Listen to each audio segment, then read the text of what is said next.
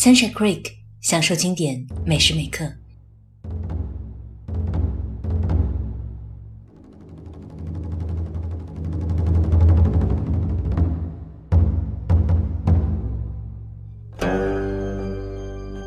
说到“天下如棋，一步三算”这句话，大家一定都不陌生。在《王者荣耀》中，这是英雄诸葛亮的经典语音之一，同时也体现出大家熟悉的《三国演义》中诸葛亮智多近妖的形象。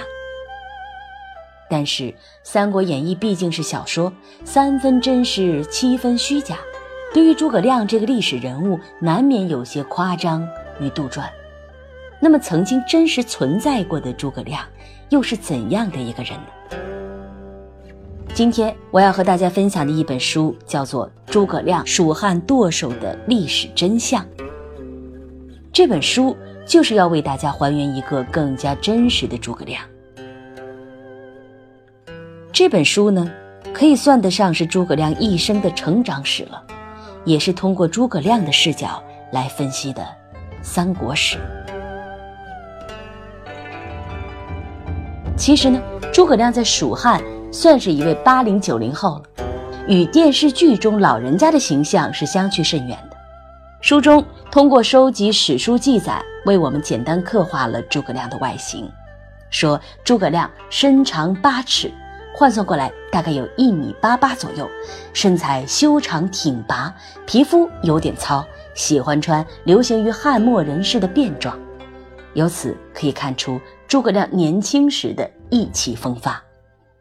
经过三次的登门拜访，四十八岁的刘备终于见到了比他小整整二十岁的诸葛亮，两人相谈甚欢，于是便有了流芳千载的隆中对。一般认为，赤壁之战的直接后果就是形成了三分天下的局面，这其实并不准确。赤壁之战的直接后果，先是二分南郡，后是三分荆州，离三分天下还很远。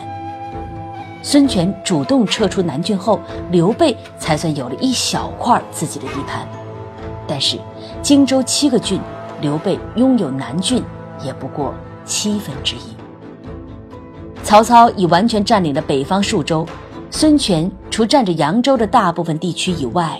又及时在荆州扩大了势力范围，相比之下，刘备的地盘就小得可怜。那时候有人对他说：“现在已经是三分天下了。”刘备自己都不信。荆州的七个郡，江北有南阳郡、南郡、江夏郡，最北面的南阳郡一直是曹操的势力范围。曹操现在还占领着本属南郡的襄阳。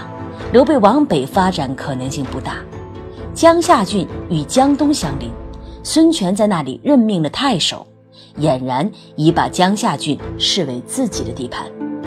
鲁肃目前驻军路口，不宜向那一带发展。刘备要发展势力，只有向南，夺取长江以南的荆州四郡。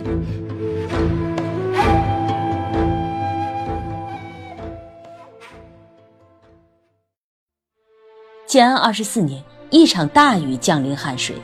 当时驻守荆州的关羽觉得这是上天赐给自己进攻曹魏千载难逢的良机，于是关羽突然率军北上进攻曹军。这次的进攻来得迅猛，不给人反应，但却是一次意义重大的军事行动。无论成败，他都将打破三分天下的现状。熟悉三国的人，大概已经听出了，这就是著名的大意失荆州。之后，关羽败走麦城，一代大将就此陨落。至于关羽的死，一向是众说纷纭，其中也有诸葛亮阴谋说。这个观点认为关羽是诸葛亮设计陷害而死。那么正史中是如何？记载关羽的死因呢？当时有一支人马离关羽很近，可以过来支援一下，那就是刘封和孟达所部。关羽也想起了这支人马。据《三国志》记载，关羽多次向他们发出命令，让他们率兵增援。但是奇怪的是，两人根本不听，理由是上庸等三郡刚刚归附，还不够稳定。有人认为这是导致关羽被杀的直接原因。如果他们二人及时出兵相救，关羽的失败或可以避免。但这有点冤枉他们了。上庸、西陵、房陵在汉水上游，距襄阳、樊城数百里，全是山路。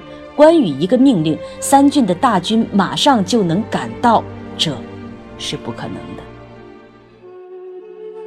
自从关羽死后，伤心事就一件接着一件的向刘备袭来了。谋士法正、将士黄忠先后因病去世，之后，诸葛亮等人拥护刘备称帝。诸葛亮称，称不称帝不是刘备个人的事儿，而是大家的事儿。如果刘备执意违背大家的期待，就是在伤害追随者的心。常年的操劳使这时的诸葛亮一病不起，这场病来势汹汹，不久，诸葛亮便吃不下饭，开始呕血。人们开始关心诸葛亮百年后的大事，问他死后谁可继任。诸葛亮说蒋琬可以，又问蒋琬之后呢？诸葛亮说费祎可以。来人又问：“那费祎之后呢？”诸葛亮不再回答。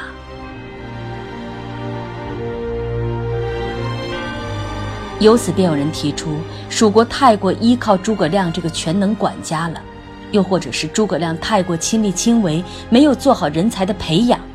总之，在诸葛亮死后，一个强盛的蜀国似乎也随之熄灭于秋风凛冽的五丈原。